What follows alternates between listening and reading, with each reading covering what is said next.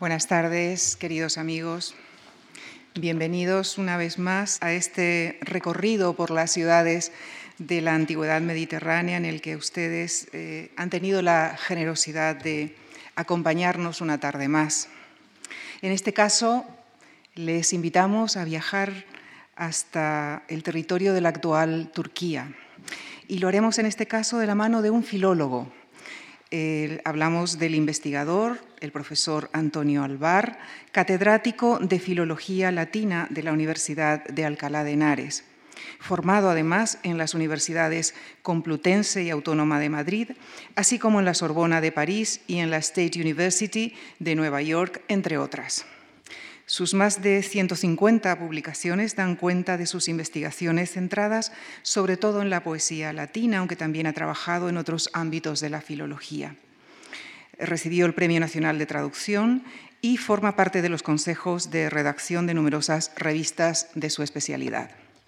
Esta tarde el profesor Alvar nos llevará hasta Afrodisias, ciudad que fue tanto en época helenística como en época romana un enclave muy famoso, pero no solo, no tanto por su vinculación con la, con la diosa Afrodita que le diera nombre, sino sobre todo por la extraordinaria calidad de sus mármoles. De esto nos hablará a continuación el profesor Antonio Alvar, con quien ya les dejo. Muchísimas gracias.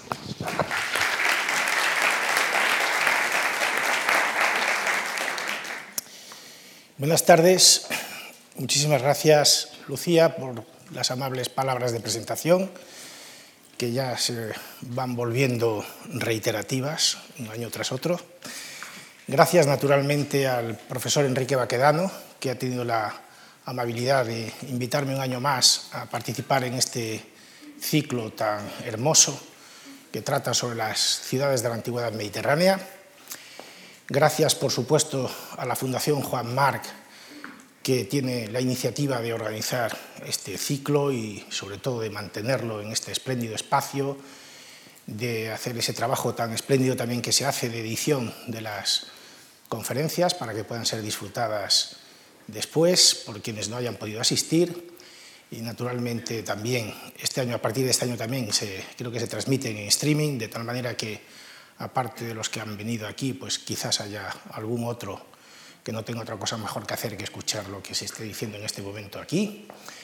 Y por supuesto, y sobre todo, quiero darles las gracias a todos ustedes por haber querido asistir a esta conferencia. Y cuando digo todos ustedes, me refiero no solo a los que están aquí en este momento delante de mí, sino también a todos aquellos que están en otra sala, que me consta que están en otra sala, que sepan que también estoy pensando en ellos cuando hablo, y en todos los que puedan estar siguiendo por streaming la conferencia en este momento. Gracias de corazón. Bien, eh, cuando se me propuso hablar en este ciclo, eh, pensé que una buena posibilidad sería presentar la ciudad de Afrodisias, puesto que Afrodisias es una ciudad eh, que se ha incorporado relativamente tarde a, digamos, al elenco de grandes ciudades de la antigüedad, puesto que las excavaciones de Afrodisias comenzaron en la década de los años 60 del año pasado, pero quizás los descubrimientos más extraordinarios de esta ciudad se produjeron en los años 90, no se exhibieron al público hasta el año 2011, es decir, antes de ayer, y me da la impresión de que queda todavía muchas sorpresas que nos podrá deparar la ciudad de Afrodisias en los próximos años y si pueden continuar las excavaciones arqueológicas allí. Afrodisias eh, se encuentra donde ven ustedes esa flechita verde aquí, esta marca verde, es decir, en el territorio de lo que era la antigua Caria, una región eh, cuya capital era eh, Bodrum, Alicarnaso, el actual Bodrum, en la, costa de Turquía, al sur oeste de, de Turquía. si nos acercamos, ahí vemos la posición más o menos actual de Afrodisias, ¿eh? Y eh, está junto a esta localidad, la localidad de Geire, pero hay muy cerca eh, otras ciudades. junto de Nisli se encuentra una ciudad muy importante también, conocida como, con el nombre en la antigüedad de la Odisea, ahora hablaremos de ella, diremos una, alguna pequeña cosa. Y aquí está, junto a Pamukkale, está la, la ciudad de Hierápolis, que es otro enclave verdaderamente maravilloso. Un poquito más al oeste, hacia la costa, hacia Éfeso, se encuentra también la ciudad de Nisa, la ciudad antigua de Nisa, de tal manera que esto es un territorio en que hay numerosos eh, enclaves arqueológicos de primerísima categoría, como los hay también en toda la costa de la Turquía actual. La Odisea, por ejemplo, eh, esa ciudad mm, que se encuentra ahora aquí junto a, junto a Denizli, junto a Denizli, la Odisea es precisamente una de las siete iglesias del Apocalipsis, es decir, es una ciudad que fue eh, cristianizada, o por lo menos en donde había una comunidad cristiana relativamente pronto, aunque de ella se dice en el Apocalipsis que era una iglesia tibia e insípida a los ojos de Dios.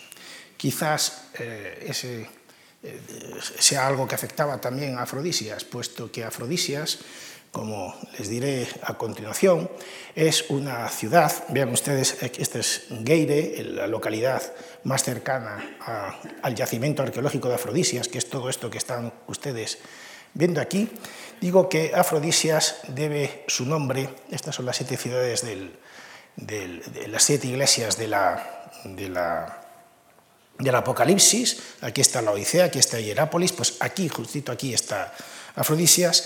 Bueno, pues esta ciudad estaba consagrada al culto de, o era particularmente conocida por el culto de Afrodita, que en Afrodisias eh, se representa con esculturas de este tipo, hay de otro tipo también, pero de este tipo, como si fuera la magna mater de religiones, una religión primitiva de Anatolia, de Asia Menor, que en Afrodisias se encarnó o se sincretizó con la figura de la diosa Afrodita por razones poco explicables, poco conocidas, mientras que, por ejemplo, esa misma diosa, esa misma gran diosa de Anatolia, en la ciudad de Éfeso se identificó, se sincretizó con la eh, diosa Artemis, eh, con Diana, la Diana de los romanos, pero vean que las representaciones eh, iconográficas de estas diosas, en el caso de la izquierda Afrodita en Afrodisias, el de la derecha Artemis, Artemisia en Éfeso, pues son muy, muy similares, estéticamente muy similares.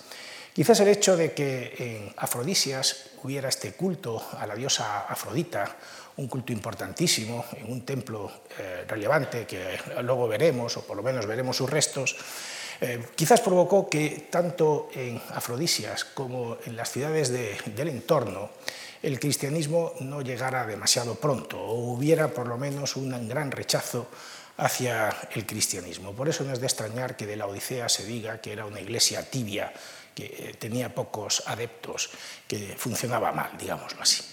Pero pasemos a hablar de lo que es actualmente el yacimiento de Afrodisias. Vean, este es el, perímetro eh, que se le concede eh, en las excavaciones actuales a la ciudad de Afrodisias. Son un número importante de hectáreas, pero eh, de todo este perímetro prácticamente lo único que hay excavado es lo que sería el centro monumental, esta zona de aquí, de tal manera que, como les digo, eh, probablemente por aquí encontraremos o se podrán encontrar en un futuro próximo eh, otros, otros testimonios de la grandeza de Afrodisias que podrán dejar impresionados a los arqueólogos y después al público en general. Vean ustedes aquí la planta, luego hablaremos de este estadio magnífico que se encuentra aquí, y, eh, que sería el límite septentrional de la ciudad de Afrodisias. El plano de la ciudad y en el que vamos a movernos esta tarde, vamos a hacer un pequeño paseo todos juntos eh, en este rato, eh, el plano de la ciudad, digo, es más o menos este. Esta sería la entrada. Vamos a entrar por la puerta este. Y lo primero que vamos a encontrar aquí es eh, toda la zona del museo, del actual Museo de Afrodisias, que, como les digo, se rehizo para el año 2011 y que es un museo francamente bien organizado, bien dotado, y que hubo que ampliar notablemente porque las excavaciones han estado suministrando restos arqueológicos de primera magnitud y dignos de ser musealizados. Parte de los restos de Afrodisias, por otra parte, han tenido que ser llevados a otros lugares porque este museo se ha quedado ya pequeño. Nosotros iniciaremos nuestro viaje por aquí, nuestro paseo por aquí. Iremos, lo primero de todo, a ver este enclave que es el Tetrápilon, una eh, puerta, antigua puerta de la ciudad con cuatro, cuatro puertas, eso quiere decir tetrápilon, ya lo veremos. Luego nos iremos al estadio, veremos el estadio, y de aquí bajaremos hacia el antiguo templo de Afrodita, aquí es donde se encontraba, eh, digamos, el núcleo que le daba importancia a esta ciudad eh, como, como, lugar de peregrinación religiosa. Y aquí hay eh, una zona difícilmente o mal, mal eh, fijada arqueológicamente en este momento, porque para algunos arqueólogos esta era la escuela de los escultores de Afrodisias, esto que está aquí marcado como el 09, mientras que para otros era una academia de filósofos, puesto que ahí, ya lo verán después, han aparecido retratos de filósofos griegos. Aquí está el Odeón, Buleterion, el lugar donde se reunía el consejo de la ciudad y donde se hacían representaciones de cantos, etc. Eh, esto es probablemente el palacio episcopal, porque eh, a partir del siglo VI ya en eh, Afrodisias consta que había un obispo, probablemente el palacio episcopal era este, el propio mm, templo de Afrodita fue rehecho como basílica cristiana, y después se encuentran aquí dos enormes espacios de más de 200 metros de largo, 220 metros de largo, eh, y 60 de ancho en este caso, dos ágoras, la conocida con el nombre de Ágora Norte y Ágora Sur, eh, espectaculares, luego las veremos, sobre todo el Ágora Sur. Aquí hay unas termas, los baños de Adriano, construidos en la época del emperador Adriano. Aquí está el magnífico teatro, que también lo veremos, eh, otras, otras termas, las termas del teatro.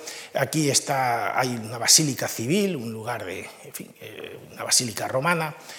Eh, y finalmente acabaremos nuestro recorrido visitando este espacio de aquí, un espacio mm, que es desde mi punto de vista, el que hace más singular a Afrodisias es algo que es único en Afrodisias. De momento no se ha encontrado otra cosa semejante en todo el mundo eh, romano, que yo sepa, eh, que es el Sebastellon, es decir, un paseo eh, dedicado a la familia de Augusto.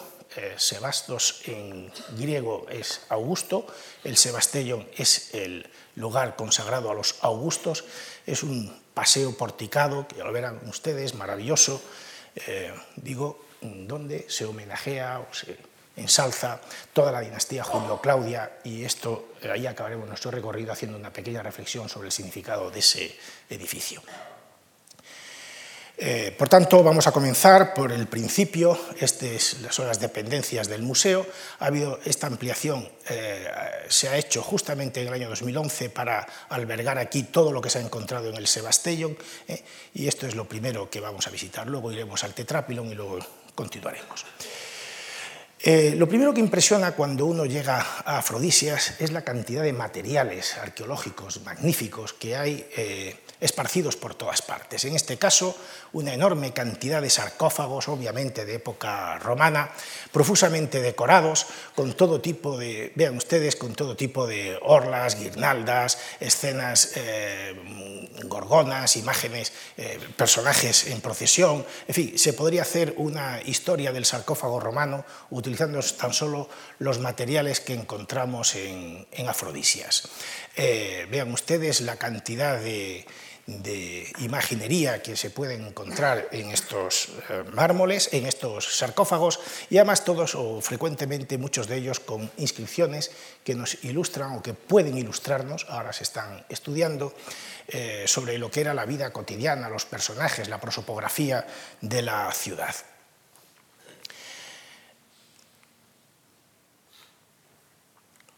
Cuando entramos en el museo, eh, nos quedamos, sin embargo, impresionados por otro tipo de materiales arqueológicos, fundamentalmente por la escultura, eh, no ya sarcófagos y relieves que están todos fuera porque es que no caben dentro del museo, habría que duplicar probablemente el espacio del museo, Pero vean ustedes eh, lo que les decía antes de los retratos de filósofos. Aquí tenemos a la izquierda un retrato de Pitágoras, a la derecha un retrato de Epicuro. Retratos como este de Pitágoras, hay otros más en tondos, probablemente adornando los, los, los frisos de esa academia de los filósofos según unos, academia de escultores según otros. Eh, vean, por ejemplo, que tenemos varias cabezas de Píndaro. En esta, en concreto, en forma de tondo, pues daría, eh, haría juego con esta de Pitágoras, eh, como, otros, como otros filósofos. Aquí tenemos otra de Píndaro. Y vean ustedes, retratos, tenemos todo lo que se nos pueda lo que podamos pedir de todas las épocas, que fundamentalmente desde el momento del final del mundo helenístico, siglo III, II, I antes de Cristo, pero sobre todo de época ya romana, siglos I, II después de Cristo. Esta es la época de máximo esplendor de la ciudad de Afrodisias, el periodo que va desde el treinta y tantos antes de Cristo, eh, con Octavio, Marco Antonio y Octavio, hasta el final del siglo II después de Cristo, más o menos. Esta es la época de máximo esplendor y a esa época corresponden buena parte de los materiales que les voy a enseñar. Aquí ya pueden estar viendo ustedes algunos mármoles de los que hay aquí, las calidades de estos mármoles, pero eh, en cualquier caso verán que siendo una ciudad que no es precisamente la capital de ninguna provincia romana, que no es, eh, digamos, una ciudad de primerísima categoría, sin embargo tiene una escuela de escultura que es verdaderamente formidable. Eh, tenemos eh, eh, una cantidad enorme de, esculturas, fíjense, de emperadores romanos, de magistrados, de personas que vean, por ejemplo, estos frisos procedentes del teatro, en donde está, que están dedicados concretamente a la comedia de Menandro. hay personajes de las comedias, hay, hay personajes que celebran el propio género teatral de la comedia, está el propio Menandro, eh, es una, aquí, aquí tienen la Andrias, esta es una referencia a la comedia de Menandro, la Andria, eh, que luego sería traducida al latín por Terencio, quizás una de las comedias que más éxito tenían, de las que se representaban en aquel teatro, un friso verdaderamente portentoso. Y vean ustedes estas magníficas esculturas de eh, las musas del teatro, eh, con sus máscaras ahí al lado, probablemente estarían decorando, por supuesto, el teatro que luego, que luego veremos. Hay también estas magníficas esculturas de púgiles que proceden de los baños de Adriano, eh, gladiadores, púgiles, etcétera, que sátiros, estos torsos desnudos, ahora lo verán ustedes, una réplica de este torso, una copia de este torso desnudo in situ, en el lugar donde apareció eh, y bueno, pues veremos que hay unas constantes en la escultura de Afrodisias y es, por ejemplo, la frecuente representación de, Dioniso, eh, el dios Baco, eh, Dioniso, niño, puesto que en la ciudad cercana de Nisa, de la que les he hablado, que está un poquito más al oeste de Afrodisias, se dice que pasó su infancia Dioniso, Dioniso significa eso, el, el niño de, Nisa, el, dios de Nisa, para donde lo ocultó Zeus para protegerlo eh, de su esposa Hera, porque como saben era un hijo ilegítimo. Bueno, pues aquí lo vemos con este sátiro, pero ya veremos después que hay otras representaciones. Vean ustedes que dentro de esta colección magnífica de retratos, pues hay también retratos de personajes de la ciudad, de magistrados, de personajes de vergetas, de protectores de la ciudad, más o menos eh, importantes, pero en cualquier caso retratados con extrema fidelidad, como corresponde al buen eh, retrato, retrato romano. Resulta singular observar que también eh, que en esta ciudad, además, eh, los magistrados, por ejemplo, todavía eh, se presentan ante, ante el pueblo con este carácter mestizo que por una parte alude a su proximidad con, con el oriente del legendario imperio persa, pero vistiendo una toga romana. Este tipo de personajes vistos en Roma resultarían verdaderamente cómicos. ¿no? Sin embargo, aquí en la ciudad de Afrodisias, pues parecen personajes, bueno, pues eh, lo que da el lugar, ¿no? es el tipismo del lugar. Pero vean ustedes estas magníficas representaciones de Afrodita, estos mármoles de, en donde se representa a la diosa, que da nombre a la ciudad y que aparece constantemente por todas, por todas partes, unos mármoles de una calidad verdaderamente extraordinaria.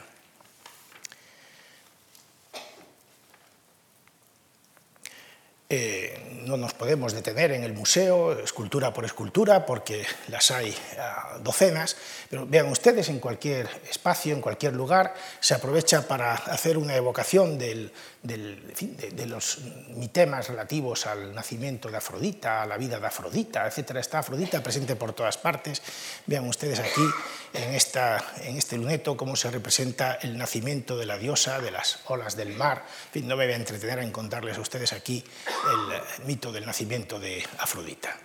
Eh, vean ustedes también, por ejemplo, eh, allí se han encontrado eh, esculturas como esta, hay otras que no les muestro, pero que son muy curiosas para ver cómo los escultores de Afrodisias manejaban los materiales, a veces mm, materiales no limpios, ya ven que esto se trata aquí de una pieza en donde una parte es un mármol blanco, pero la otra es una pieza de caliza muy oscura, es la misma piedra, pero han sabido eh, utilizar los distintos colores de esta roca para hacer aquí una representación del rapto de Europa. Aquí tienen ustedes a, Zeus en forma de toro, eh, llevándose a, Europa desde Fenicia a la isla de, de Creta. Es un boceto, parece que esté acabado, pero cualquiera eh, resulta a los ojos del espectador actual, resulta de una modernidad verdaderamente extraordinaria esta, esta imagen. Salimos del museo y vamos a darnos ya un paseo por el yacimiento, vamos a hacer el recorrido que va desde aquí hasta aquí, vamos a ver lo primero de todo, el famoso tetrápilon de Afrodisias, uno de, los, eh, de las puertas de ciudad más llamativas del mundo romano.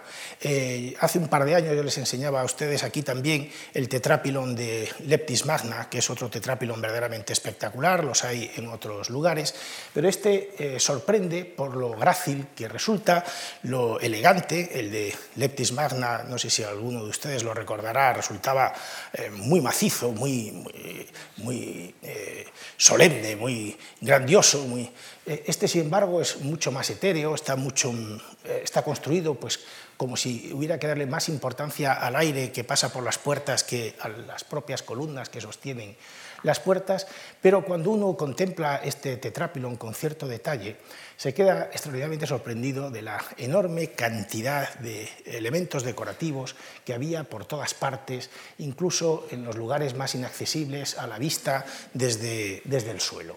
Eh, vean ustedes cómo está decorado por todas partes, estos frisos, eh, los tímpanos, los, capiteles, eh, etc. Vean ustedes, por ejemplo, aquí una representación de la cacería del jabalí de Calidón en, este, en uno de los frontones del, del templo. Quizás he dicho la cacería del jabalí de Calidón, si alguien me quiere decir, no, este puede ser más bien Adonis cazando al jabalí que le da muerte porque Adonis tiene que ver con el mito de Afrodita, pues le diría que sí, que puede, que puede ser perfectamente. Todos estos materiales necesitan una lectura, una reinterpretación eh, tranquila. El sitio, eh, por otra parte, de Afrodisias es un sitio maravilloso, es uno de los enclaves arqueológicos más románticos que puedan ustedes visitar y es una visita extraordinariamente recomendable. Aquí, les, aquí a los pies del, del, se encuentra la tumba del arqueólogo turco Kenan Erim, que peleó extraordinariamente por la, porque se excavara este lugar. Él murió en el año 1990 y lo que son las paradojas del destino. Eh, tuvo la infinita desdicha de que eh, murió sin conocer el Sebastellón, que luego les presentaré, que es probablemente el elemento más importante y más singular de, de, toda, eh, de toda Afrodisias. Eh, él tenía su, su, el lugar de trabajo y donde dormía justamente encima del Sebastellón, pero no sabía que debajo se encontraba ese, ese magnífico lugar. En fin, estas son las cosas. Aquí tenemos el estadio. Se dice que es quizás el estadio mejor conservado de todo el mundo mediterráneo, quizás sea exagerado, o por lo menos eh, habría que ponerle cierta sordina. En cualquier caso es un estadio magníficamente conservado. Hay no muy lejos de aquí, al sur, en la zona cercana a la costa, en la ciudad de Pergue, hay otro estadio magnífico, ¿eh? hay otro estadio magnífico y yo no sé eh, si se podría decir que este es mucho mejor que el de Pergue, no estoy muy seguro, pero vean ustedes que es que se conserva íntegro con todas las gradas de mármol, se dice que tiene capacidad para unos 20.000 espectadores y se conservan todos los elementos del, estadio, las, las eh, los vomitoria, eh, las entradas, eh, bueno, las substrucciones, todo lo que es la construcción que hay sobre, debajo del, suelo, de los, de los, del graderío, etcétera, etcétera. ¿no? Es un estadio verdaderamente espectacular cuando uno llega aquí y se queda impresionado de que todavía esto se haya podido conservar como está en estos, en estos momentos. Vean ustedes que, en fin, eh, si esto, aquí se hiciera un trabajo de, limpieza, de restauración, de conservación como Dios manda, eh, quizás no habría que dejar mucho, no, habría que dejar trabajar a la imaginación, estaría probablemente casi todo lo que necesitamos para reconstruirlo está aquí y se podría conseguir casi un, estadio en, eh, en estado de forma para poder ser utilizado. Bajamos un poquito hacia el sur, el estadio está aquí arriba, vamos bajando hacia el sur y nos vamos a encontrar aquí con el templo de Afrodita, que, del que había pues, al menos 40 columnas, de las cuales en este momento hay en pie creo que son 14, eh, se han levantado 14. Aquí está la zona que se considera que podría ser el palacio episcopal, este es el Odeón. Eh, aquí tienen ustedes unas imágenes de lo que se ve en este momento del, templo de Afrodita, templo jónico, como lo ven ustedes, es decir, eh, probablemente es, un templo que fue levantado en época helenística, probablemente, siglo IV, III antes de Cristo, probablemente, y que después recibió o fue sucesivamente ampliado, sobre todo en la época de la dinastía Julio-Claudia, a partir de la época de Augusto, por razones que luego contaré y que pueden resultar perfectamente comprensibles. Digo que a partir del siglo VI este templo eh, fue convertido en una iglesia cristiana, eh, se le construyó un ábside, se le dio una forma eh, más adecuada al uso de la iglesia cristiana, hasta que quedó definitivamente abandonado, como ocurrió con la casi totalidad, del yacimiento en general, a partir del siglo VII después de Cristo. Aquí tienen ustedes otra imagen, vean ustedes que todavía el proceso de anastilosis, es decir, de levantamiento de los restos arqueológicos para poner en pie las columnas, no se ha concluido, ni siquiera está, lo que está hecho tiene carácter definitivo y que muy probablemente dentro de unos años, si continúan los trabajos de recuperación del yacimiento, aquí podremos encontrar un templo prácticamente, prácticamente completo. Bien, este es el edificio que se correspondería con eso que eh, ha sido dado llamar ahora el Palacio Episcopal. Tiene la zona esas de ábside, que son poco propias de la, eh, arquitectura romana y que son más bien propias de una eh, arquitectura paleo, paleocristiana. Este es el Odeón, es un Odeón magníficamente conservado también. ya saben ustedes que un Odeón es un lugar donde es un teatrito pequeño, normalmente no, no albergaría, mm, podría albergar hasta mil, personas, como mucho, como mucho, ¿no? este quizás algo menos, y se utilizan habitualmente, eh, son unos edificios polivalentes, porque aquí se hacen espectáculos, pero espectáculos muy reducidos, pues por ejemplo recitales de, poesía, se hacen eh, recitales de solistas que cantan, o se podían hacer también, en otro orden de cosas, pues reuniones del Consejo de la Ciudad, se utilizaba pues como sala de discusiones, como sala de, en fin, de debate sobre los asuntos que interesaban a la comunidad. Este es el, vean ustedes, ustedes tienen que imaginarse que todo este, eh, todo este frente, toda esta escena del Odeón estaría decorada con esculturas de las que ahora están en el museo, estaría profusamente decorado. Eh, si continuamos un poquito más al sur, llegamos a las dos ágoras de las que yo les he hablado antes, el ágora norte, que sería esta, y el ágora sur, que es esta, y los baños de Adriano, que se encuentran aquí. Eh, en realidad no sabemos tampoco muy bien cuál era el uso de estas ágoras ni cuál es su cronología precisa. Sabemos probablemente que la ágora más antigua es esta, la llamada Ágora Norte, esta sería el centro de la ciudad en época, en época helenística, es la que está más cerca del templo de Afrodita, mientras que esta, aquí, esta sí sabemos que fue construida en buena medida por la época de Tiberio, es decir, entre los años, eh, los años 20 más o menos de nuestra era. Eh, es una, plaza espectacular donde en todo el centro debía estar, eh, bueno, todo esto eh, es una fuente preciosa, ahora veremos lo que se ve de ella, y todo esto debía ser un enorme estanque, porque aquí en esta zona de Turquía, bueno, no es este el único caso, en alguna otra ciudad, en Pergue, de la que antes les hablaba, pues el agua juega un papel fundamental como decoración de la ciudad, como elemento de decoración de la ciudad. En la avenida principal de Pergue está recorrida toda ella por un canal que va descendiendo y que debía darle un aire enormemente grato a, ese espacio. ¿no? Bueno, pues aquí todo esto debía ser un enorme espacio, eh, un estanque, ¿eh? rodeado de un peristilo eh, de 200 y pico metros de largo, que lógicamente tendría que resultar extraordinariamente grato para los paseos eh, en la ciudad.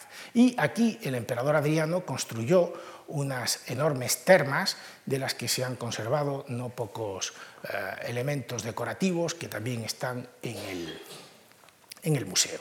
Vean ustedes de estas termas, por ejemplo, donde apareció este torso eh, que hemos visto en el museo, les he dicho que les iba a enseñar una copia colocada in situ, le hemos visto la fotografía que hay en el museo, eh, son unas termas verdaderamente grandiosas, como corresponde a todos los, edificios que se hicieron en época del emperador Adriano, es decir, estamos en el siglo II después de Cristo, en la primera mitad del siglo II después de Cristo y probablemente la época de máximo esplendor del Imperio Romano y sin lugar a dudas la época de máximo esplendor de esta zona concreta del Imperio, del imperio Romano. Estas son las columnas que hay levantadas en lo que se llama el pórtico de Tiberio del Ágora Sur. Eh, vean ustedes eh, la zona del estanque eh, que habría aquí, en el centro de esa, de esa enorme esplanada. Vean, veanlo desde, desde una posición un poquito más elevada. Imagínense ustedes lo que debe ser todo este espacio porticado, profusamente decorado. Ahora verán ustedes algunos elementos que no han podido ser metidos en el, en el museo, la cantidad de elementos eh, escultóricos que había aquí. Eh, imagínenselo lleno de estatuas, lleno de pedestales, de personajes importantes, de personajes ilustres. Eh, todo esto era un verdadero museo al aire libre. Aquí tienen ustedes otra imagen de ese, de ese, mismo espacio. Vean ustedes todas estas columnas que parece que están aquí preparadas para ser levantadas. Vean ustedes esta fuente a la que yo aludía antes en la cabecera de toda esta eh, extensión de terreno. Eh, vean ustedes que es un doble pórtico. ¿no?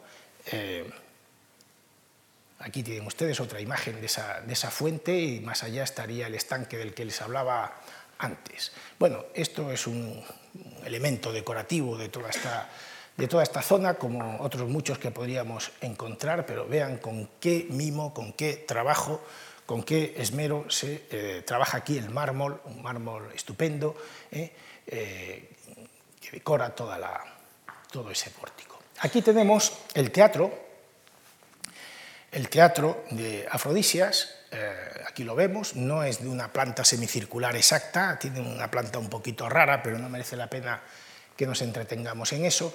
Y aquí hay otra, otra zona de termas, otras eh, termas probablemente anteriores a las de, a las de Adriano, eh, y que bueno, pues dotaban a Afrodisias de dos espacios verdaderamente extraordinarios a partir del siglo II después de Cristo, dos espacios de, recreo, de, diversión. ya saben que las termas no son solamente lugares a donde los romanos iban a bañarse, sino que son también lugares donde los romanos pues, van a, practicar deporte, o van a, hay bibliotecas, eh, o van a darse un masaje, o van, en fin, eh, son eso que se llama ahora espacios de socialización. Bueno, pues en Afrodisias había dos magníficos espacios de socialización, aparte del teatro y del estadio. Y este es el teatro. El teatro de Afrodisias es un teatro más de los muchos que hay en Asia Menor. eh, si ustedes han viajado por Asia Menor, se habrán quedado sorprendidos de la cantidad de teatros y de lo magníficamente bien conservados que están. Eh, los hay por todas esas ciudades de las que yo les he hablado. El de Hierápolis es eh, espectacular, el de Nisa es magnífico, en Nisa también hay un Odeón, el de la Odisea y por supuesto en todos los que hay en toda la costa son verdaderamente extraordinarios. Este teatro es magnífico y como ocurre con todos los teatros de esta zona del mundo romano, en Asia Menor, tienen una singularidad. El teatro es un espacio que eh, durante, eh, aparentemente se construyeron, cuando se construyeron durante la época griega, digámoslo así, eh, mundo helenístico, en la época helenística, se utilizaban para hacer representaciones de teatro, obviamente. ¿no? Eh, lo que no está tan claro es que también se utilizaran para hacer representaciones de teatro en época romana, o dicho de otra manera, nos consta que las representaciones teatrales eh, fueron eh, interesando cada vez menos a los romanos o a los espectadores de época romana, en detrimento de otro tipo de espectáculos que les parecían más divertidos, más atractivos. Y es curioso observar en todas estas ciudades, a diferencia de lo que ocurre en otras ciudades del mundo romano, que en estas ciudades de Asia Menor, y Afrodisias de momento no es una excepción, a lo mejor un día nos llevamos una sorpresa en la zona que está sin excavar, bueno, pues eh, no hay circos. ¿eh? Ya saben ustedes que a partir del siglo I después de Cristo se construyen circos, eh, esto, perdón, anfiteatros, no circos, sino anfiteatros, es decir, edificios que equivalen a dos teatros unidos por la zona de la escena, es decir, lo que son nuestras plazas de toros. Esos eh, anfiteatros, cuyo máximo exponente, lógicamente, es el Coliseo de, Roma, que muchos de ustedes conocerán sin duda, esos teatros, esos anfiteatros eran utilizados para los espectáculos de gladiadores, para las cacerías, para espectáculos de naumaquias, para espectáculos que no son precisamente, son dramáticos, pero no son de teatro. ¿eh? Permítanme el juego de palabras. Aquí en Asia Menor se da la particularidad de que no existen esos anfiteatros y lo que ha ocurrido es que observamos que todos los teatros han sido, perdón, han sido adaptados, adaptados para tener esa función de... Eh, para tener esa función de eh, anfiteatros, es decir, para que en ellos se puedan practicar venaciones, cacerías de animales salvajes, o para que en ellos se puedan practicar eh, combates de gladiadores. Eh, en este no se percibe con mucha nitidez, pero en otros teatros de la zona se ve perfectamente que las gradas llegan hasta, hasta la arena, digámoslo así, hasta la, hasta la orquestra, ¿no? pero eh, después, sobre esas gradas, las primeras gradas, se han levantado estas barreras eh, para evitar que las fieras o que los gladiadores puedan saltar al público y puedan incordiar o molestar. Y fíjense ustedes la escena muy sobrelevada, ¿no? para permitir ya este otro tipo de espectáculos. Probablemente en estos teatros, a partir del siglo II después de Cristo, eh, digamos la temporada de artística debía contar con muchos más espectáculos de esta naturaleza, sangrientos, que con espectáculos de representaciones de tragedias o de comedias. Este, este teatro eh, fue levantado probablemente en época helenística, es decir, hacia el siglo III a.C., aprovechando, como suele ser habitual en los teatros griegos, la ladera de un pequeño montículo que hay aquí, al que se le llama de una manera un poco altisonante la Acrópolis de Afrodisias, cuando en realidad no es un lugar excesivamente elevado, pero eh, fue eh, reconstruido, aumentado en su capacidad en época del emperador Augusto, a finales del siglo I a.C., por un evérgeta, por un ciudadano de la ciudad de Afrodisias, muy rico, llamado Zoilo, esto lo conocemos bien, que pagó las obras de reconstrucción del teatro. Lo conocemos bien por una inscripción que hay aquí, en toda esta zona de aquí, y luego por otras que hay aquí que ahora les enseñaré. De tal manera que esto es un teatro griego, pero, como ocurre tantas veces, rehecho en época romana y eh, alcanza eh, pues, una capacidad de 10.000 espectadores, 10.000 espectadores que, bueno, la mitad de lo que sería hoy la Plaza de Toros de las Ventas, para que se hagan ustedes una idea, ¿no? que 10.000 espectadores es, digamos, un teatro medio tirando para grande en el mundo romano. Es decir, en Roma, aparte de los, los, odeones, serían teatros pequeñitos, luego hay teatros que pueden llegar a los 7.000, 8.000 espectadores, como es el caso, por ejemplo, del Teatro de Mérida, para que tengan ustedes una referencia cercana que probablemente conozcan. Y luego hay teatros ya descomunalmente grandes, como el de Dioniso en Atenas, como el de Siracusa, como el de Pidauro, que superan los 15.000 espectadores. Bueno, pues este estaría en unos 10.000, lo cual es eh, un número considerablemente grande porque habida cuenta de que Afrodisias probablemente tampoco fue una, ciudad superpoblada. ¿eh? Eh, estos siempre sorprenden los edificios que se construyeron en época romana, la cantidad de espectadores que podían llegar a albergar, muchos más a veces de los que se estima que podían vivir en ciudades. Por ejemplo, el, anfiteatro de Itálica eh, pues tiene capacidad para 20.000 espectadores y probablemente en ningún momento en la antigüedad itálica alcanzó ese número de habitantes. Es decir, que a ellos, a estos espectáculos iban no solamente los ciudadanos o los habitantes de la ciudad, sino también muchas otras personas que venían de localidades cercanas y que completaban de esa manera el aforo. Eh, vean ustedes esta magnífica escena que se conserva manera particularmente bien. Se han conservado aquí incluso los camerinos, dicen, eh, los camerinos. Esta es la interpretación que hacen los arqueólogos, donde se vestían y se cambiaban de ropa los, los actores. Eh, y eh, vean, toda, todo, todo, de, un mármol, de un mármol extraordinario. Vean ustedes la inscripción esta de la que yo les he hablado, que está aquí, no sé si la ven, con, en griego, por supuesto, con letras mayúsculas bien grande. Una escena enorme. Vamos a ver si... Bien, eh, este, este teatro, como ocurre en muchos casos, pues conserva el espacio destinado a las autoridades del lugar, el pulvinar desde el que los magistrados más importantes contemplaban los espectáculos y conserva también otras singularidades que ahora verán. Vean ustedes las gradas, el cuidado con el que están hechos, este abocinamiento que dicen que se hacía para recoger la voz de los espectadores, para evitar que eh, eh, que se fuera eh, más allá del, teatro, es decir, es un abocinamiento que devolvía la voz dentro del... En fin, esto es lo que dicen los técnicos de sonido, pero hay que suponer que cuando hubiera aquí 10.000 personas sentadas, pues quizás el efecto sería... Este es el pulvinar del que les he hablado, el lugar, exedra, donde, estaría sentado, donde estarían sentados los magistrados, eh, y vean ustedes estas huellas que quedan en las piedras, ahora les enseñaré algunas que tienen su, gracia, porque estas, eh, los, espectadores, los espectáculos duraban un día entero, había funciones por la mañana, funciones por la tarde, cuando se venía al teatro se venía a echar el día, se venía con comidas, etc. Y entre eh, obras de teatro, funciones y funciones, pues la gente se tenía que divertir de alguna manera. ¿no?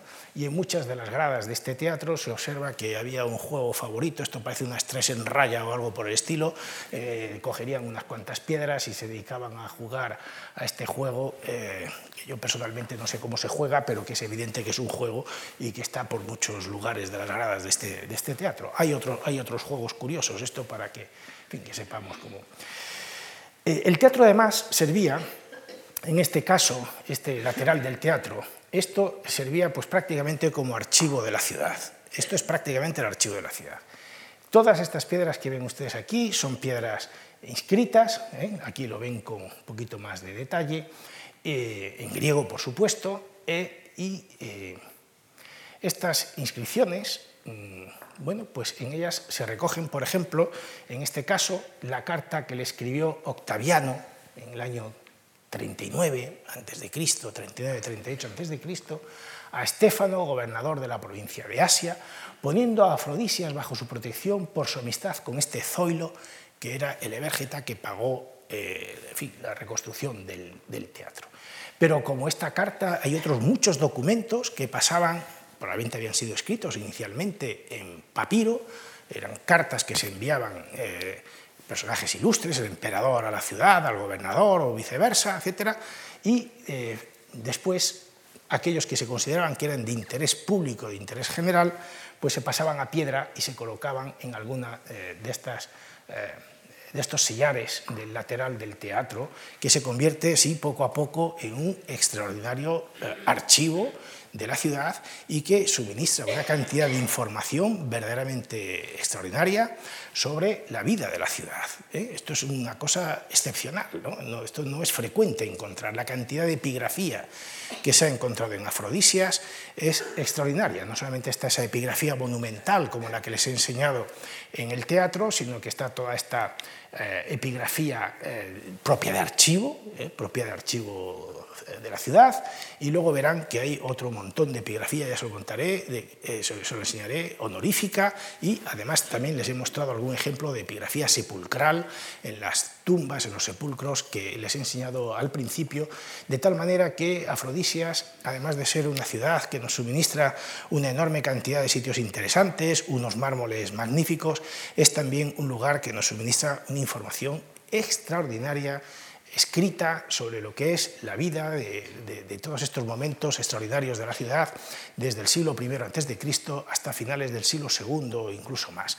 Ahora, desde hace unos años, se está haciendo en una página web dedicada exclusivamente, ahora lo verán, dedicada exclusivamente a la epigrafía de Afrodisias y todavía ahí, pues, eh, sin lugar a dudas, van a aparecer muchísimas muchísimas cosas. Sepan ustedes que cuando un yacimiento de esta naturaleza que da tantísima información de tantísimas cuestiones, hace pues eso, 50 años que se ha descubierto, eh, bueno, pues eh, créanme que 50 años no es suficiente para digerir científicamente todos los materiales que están saliendo de aquí.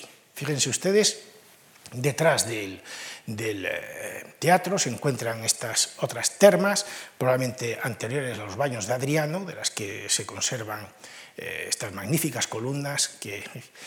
Bueno, seguimos nuestro paseo y vean ustedes la cantidad de materiales que salen de Afrodisias, materiales que, eh, pues que ya no son, en estos momentos simplemente son apilados. Todo esto que les estoy mostrando aquí eh, es el friso del pórtico ese de Tiberio que les he enseñado antes, del Ágora Meridional, donde fin, habría que leer con claridad todo este programa iconográfico, porque aquí hay quienes ven eh, imágenes de dioses, hay otros muchos dioses para, tantos metros de, friso, hay quienes ven máscaras de teatro, algunas cosas eh, serían personajes de la ciudad, imagínense ustedes, pero cualquiera de ellas, si la miran ustedes con, detenimiento, eh, es una magnífica, es un magnífico retrato, es una magnífica escultura. Bueno, todo esto eh, se hacía, ya lo ven, en cantidades, en cantidades industriales, ¿no? Imágenes verdaderamente portentosas. Esto es uno de los lugares donde están apiladas. Eh, a continuación hay otro y a este lado de aquí del camino hay otro espacio. Son metros y metros y metros, cientos de metros de friso con retratos de este tipo, de época de Tiberio, ¿eh?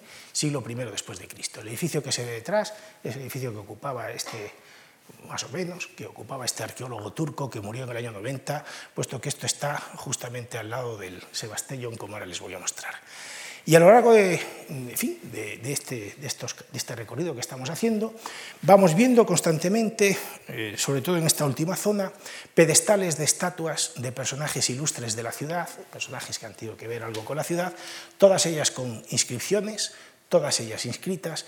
Es un material verdaderamente extraordinario el que hay aquí, eh, útil para reconstruir la vida de la ciudad, pero también para conocer cómo era el griego que se hablaba en Afrodisias en época, en época romana.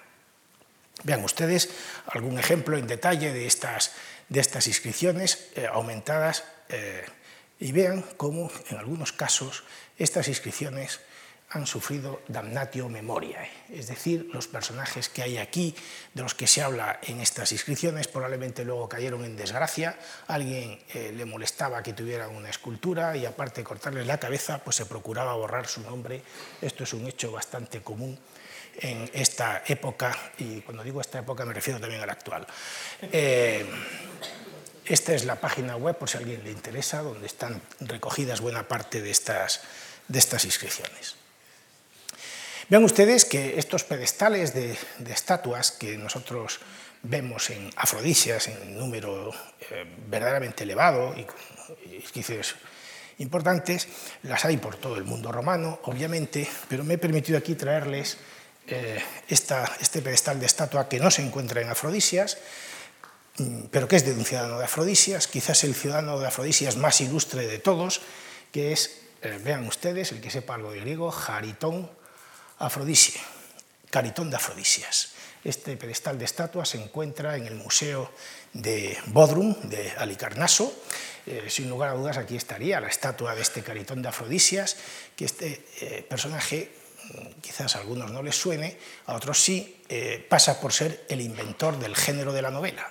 Es decir, la primera novela que nosotros conservamos de la antigüedad es obra de Caritón de Afrodisias, Quereas y Calírroe, ¿eh? Eh, la primera novela, estamos en el siglo I, segundo, segundo después de Cristo, en el cambio del siglo I al siglo II. Es decir, en esta época de la que le estoy hablando, de, la época de Adriano, probablemente, donde esta ciudad, que es extraordinariamente cosmopolita, porque recibe, recibe ciudadanos de todo el mundo romano, que van allí de peregrinación al templo de Afrodita, también exporta, digámoslo así, a sus viajeros, a sus ciudadanos fuera de, Asia Menor, recorren el Mediterráneo, en fin, es gente culta, y este Caritón de Afrodisias pues escribe una novela, Quereas y Calirroe, que está ambientada en Siracusa, en Sicilia.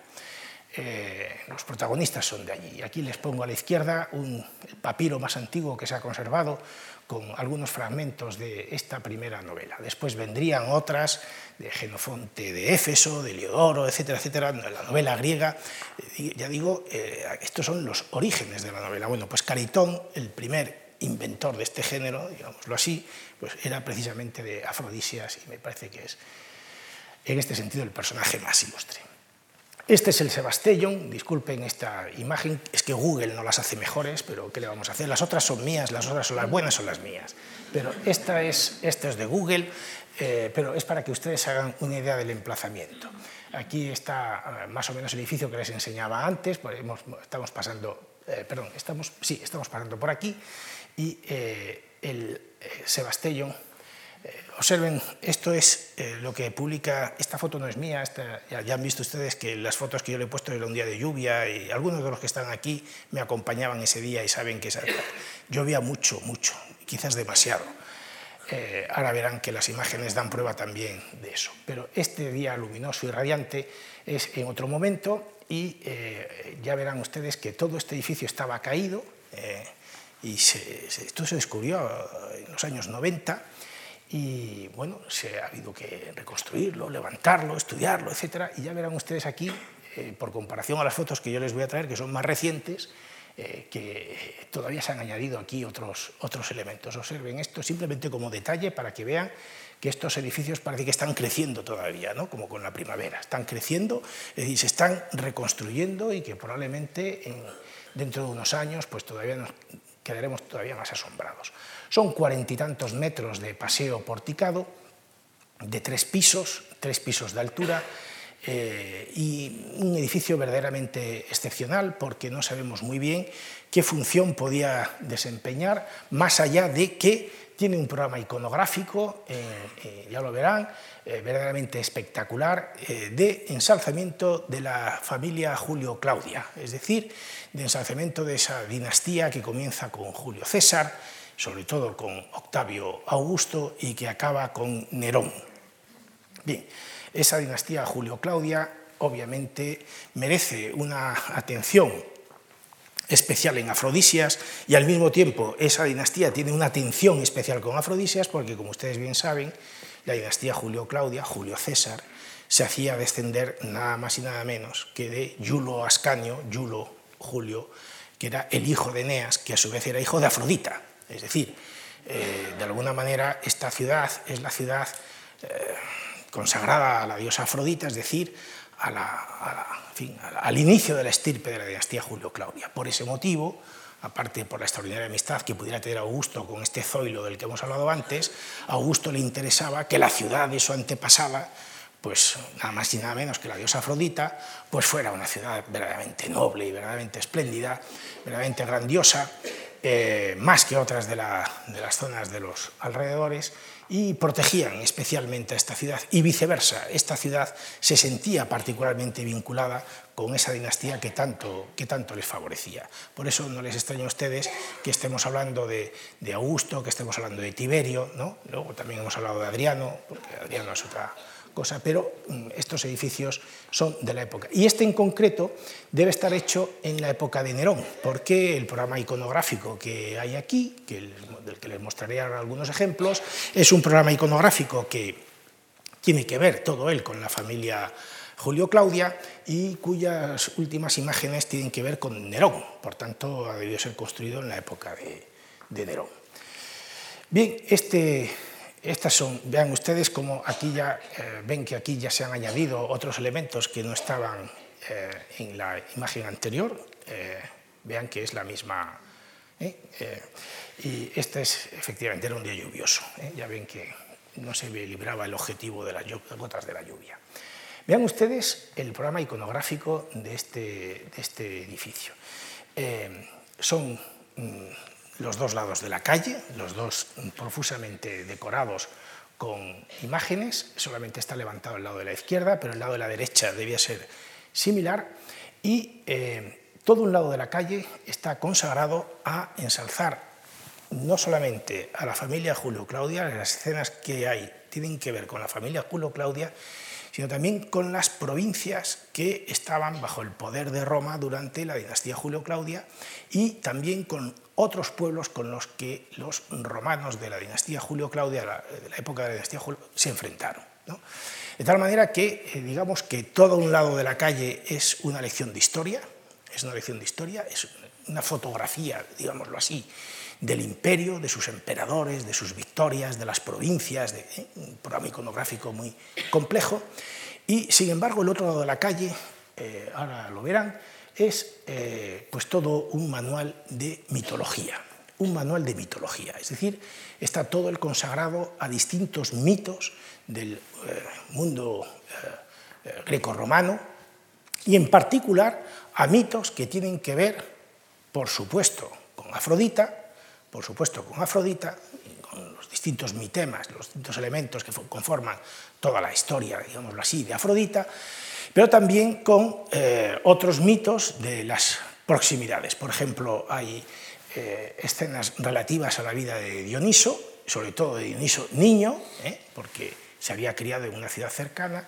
Hay, ya lo verán, también imágenes relativas a otros héroes de la zona, Belerofonte y Pegaso, eh, ya saben que Belerofonte mató a la quimera, la quimera se ubicaba en unos cuantos kilómetros al sur, en la costa, al sur de la ciudad de, eh, Afrodisias, de tal manera que eh, el conjunto de, de, mitos que hay ahí, aparte de servirnos para ilustrar esos mitos, pues nos dan una idea también de cuáles eran los más próximos, los más cercanos a la gente de Afrodisias en este, en este momento del siglo I después de Cristo.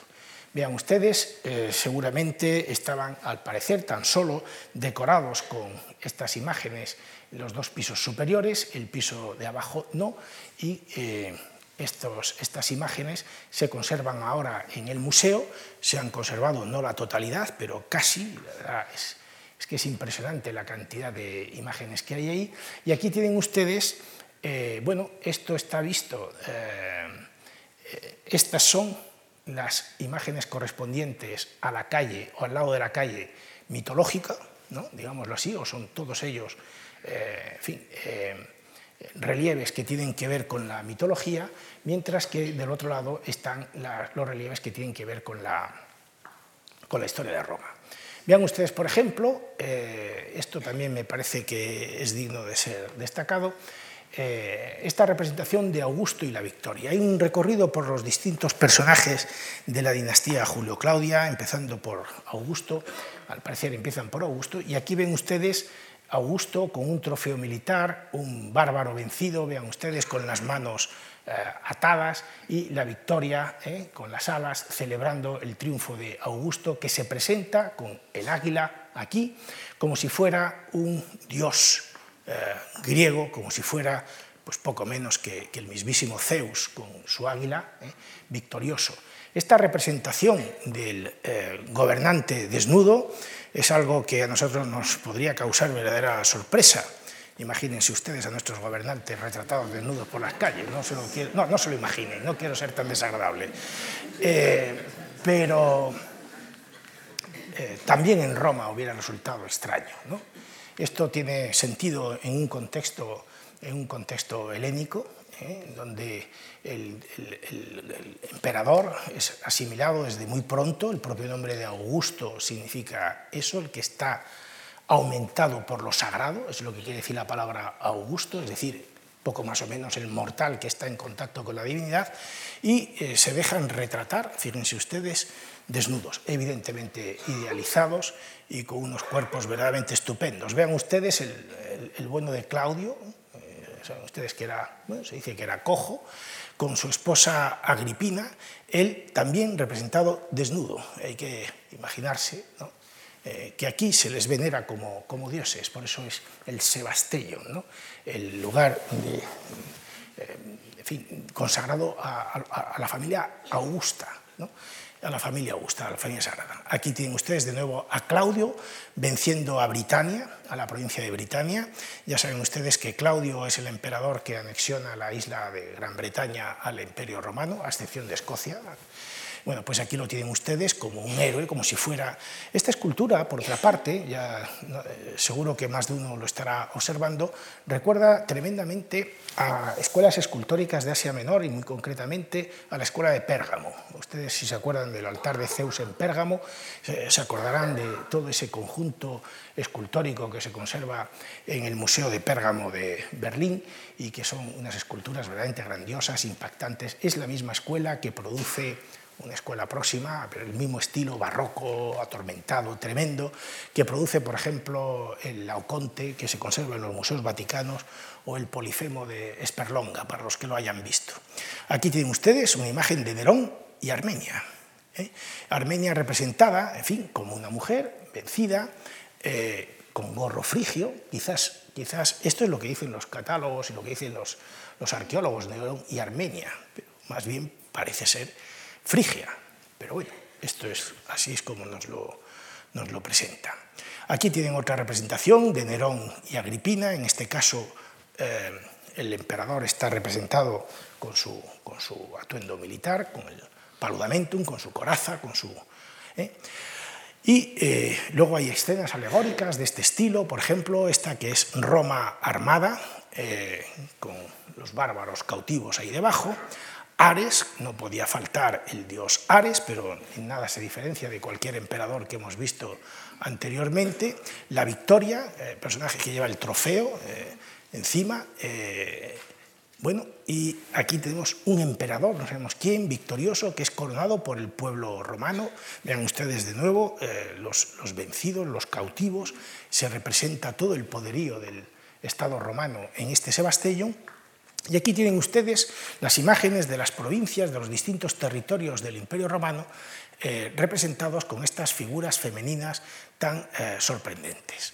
Eh, cuando nosotros contemplamos este Sebastello, terminamos eh, quizás entendemos un poquito mejor algunas leyendas que se propagaron en la Edad Media y, algo después de otros edificios de Roma. Por ejemplo, del Panteón romano, donde se dice que eh, los romanos tenían, el emperador de Roma tenía allí una representación de las distintas provincias del imperio, dicen, en el Panteón, y que cada provincia tenía una campanita en el cuello, un collar con una campanita, con un cascabel. Entonces, que si se sublevaba esa provincia, el cascabel sonaba. De tal manera que el emperador sabía inmediatamente a dónde tenía que mandar las legiones. ¿no? Estas cosas se contaban en la Edad Media y que para eso servía el panteón, para que el emperador tuviera allí una especie de, cámara de los secretos desde donde, tenía, desde donde controlaba eh, el gobierno del imperio. ¿no? Estas cosas a nosotros nos causan eh, sonrisa, nos parecen muy divertidas, y muy... pero fíjense ustedes este programa iconográfico donde justamente están no solamente las provincias del imperio, sino que están también eh, lugares que eh, no pertenecen en ese momento al imperio, sino que son lugares que están en guerra con el imperio. Este, bueno, esta es la Licia, por ejemplo, eh, hay, aquí está la Britania, aquí está España, aquí están todas las provincias del imperio, pero también está Germania, también hay otros, otros lugares que no, son, que no son en ese momento, eh, que no forman parte del Estado romano. Vean ustedes otro, otro ejemplo de emperador con su caballo. Sin embargo, en el otro lado lo que tenemos es, para los que hayan estudiado mitología griega, el Pierre Grimal, el diccionario de mitología griega ilustrado. Aquí podríamos ponerle ilustraciones a casi todos los mitos de los que habla Pierre Grimal en su mitología griega y romana. Tenemos esta magnífica eh, ilustración, este relieve de Aquiles y Pentesilea. Tenemos este Prometeo liberado por Heracles. ¿eh? Vean ustedes que probablemente, claro, toda esta obra no ha sido obra de un solo escultor. Todo esto recuerda, por otra parte, también a la, fantástica creación del Partenón de Atenas, de las metopas del Partenón. ¿no? Eh, nada más que aquí en Afrodisias. Es como si estuviera rivalizando Afrodisias con la mismísima Atenas en el Sebastellón, con la familia Julio Claudia y con la mitología, frente a lo que eh, Fidias hizo en el Partenón. Vean ustedes esta imagen de las tres gracias, este Belerofonte y Pegaso, al que hacía alusión poco antes. Eh, o vean ustedes esta imagen de Leda y el cisne, o de Nisa y Dioniso. Aquí tienen ustedes esta historia, ¿no? Eh, Dioniso, para ser salvado de las iras de Hera, eh, después de haber sido recuperado del vientre de, su, de Semele por parte de Zeus, se lo guarda en el muslo, nace a los nueve meses, Dioniso nació dos veces, una vez de su madre antes de tiempo y otra del muslo de su padre. Bueno, pues fue llevado escondido en Nisa, una ciudad cercana, y aquí tenemos una representación de esa ciudad ¿eh? que está siendo convenientemente homenajeada por Dioniso por haberla protegido y Dioniso le está entregando pues, ese gran invento de Dioniso que es el racimo de uvas con su, con su pámpano. Aquí tienen ustedes otra representación de ninfas y de Sileno cuidando de Dioniso niño, ¿eh? de Dioniso niño. Eh, Dioniso Niño es un personaje, fin, dios, eh, que ha gustado ser representado. En el Hermes de Praxiteles también aparece Dioniso Niño. Eh, la imagen del niño está muy asociada al dios Dioniso, no así otros dioses que no se representan como, como niños. Vean ustedes que les he enseñado ya dos imágenes relativas a Dioniso. bueno, mm, son los mitos, como les digo, más próximos a toda esta y ya acabo la charla de esta tarde mostrándoles eh, estas otras imágenes que para mí son las que definen claramente el sentido del Sebastellón y lo que en buena medida era afrodisias para eh, los romanos de la época de la dinastía Julio-Claudia cuando se construye este magnífico edificio, este magnífico monumento. Y es que eh, en, este, en, este, lado de la mitología griega, en este lado del Sebastellón, hay nada más y nada menos que tres relieves dedicados a la leyenda de Eneas, al mito de Eneas. Y el primero de todos ellos es verdaderamente sorprendente. Es nada más y nada menos que la diosa Afrodita, la diosa Afrodita, que acaba de parir a Eneas. Y aquí está su padre Anquises, ya saben ustedes, el troyano, el hermano de Príamo, eh, que tuvo relaciones, el mortal, que tuvo relaciones con la diosa Afrodita, eh, y eh, de esa relación nace este, en fin, esto que se interpreta como Eneas niño. Bueno, a lo mejor ahora se hace otra, otro análisis y llegan a otras conclusiones, pero en principio esto se interpreta que es Eneas niño porque este relieve aparece junto a este, en donde inequívocamente así, aquí sí que tenemos a Eneas, esta imagen es bien conocida, Eneas saliendo de la ciudad de Troya con su padre Anquises, que no puede andar, está cojo, está cojo porque después de tener relaciones con Afrodita no se le ocurre otra cosa nada más que ir a contárselo a sus amigos para presumir de sus relaciones y entonces eh, los dioses le castigan mandándole un rayo dejándolo cojo. ¿eh? Eh, por, bocazas. Estas cosas no se deben hacer. Y entonces él no quería salir de Troya, quería morir en Troya, pero al final Eneas se lo lleva, según nos lo narra Virgilio en el libro 2 de la Eneida, y aquí va el hijo, ese, el hijo de Eneas, Yulo, Julo Ascanio, el que sería el inicio de la gens Julia. Y aquí va Creusa, la esposa de Eneas, que de acuerdo con el relato virgiliano no escapó viva de Troya, porque si hubiera escapado viva de Troya nos hubiéramos perdido el maravilloso episodio de Dido y Eneas en Cartago. Bueno, estas dos imágenes aparecen juntas, por eso se interpreta que la anterior debe ser el nacimiento de Eneas y eh, está inspirada entonces en un himno homérico, que es el único en donde se nos habla del nacimiento de Eneas, un himno atribuido a Homero del siglo VII a.C., después de la Ilíada y de la Odisea, se conservan unos cuantos himnos y probablemente en uno de ellos, eh, en uno de ellos se, habla, se habla precisamente del nacimiento de Eneas y Afrodita, etc. Eh, y parece que ese, ese relieve que les enseñaba antes está inspirado en eso. Y por último, vean ustedes el detalle, aquí lleva, aquí lleva por cierto, Anquises los dioses penates, lo que se entienden por los dioses penates de, Troya, es decir, eh, no son unos dioses antropomorfos, es como una urna, una caja en la que van guardadas no se sabe qué. Eh, los dioses penates son los dioses protectores de Troya, Troya cae esa noche y bueno, pues los troyanos se llevan consigo lo que hay de esos dioses y se los llevan a Italia y allí en Italia, como vemos aquí, esta imagen es la llegada de Eneas a Italia, aquí con el barco, el delfín este está llegando a Italia, está siendo recibido, vaya usted a saber por quién, quizás por Evandro, eh, y esto se interpreta como eso. Son tres imágenes que están seguidas, las tres se interpretan como que son las tres eh, relativas a la leyenda de Eneas.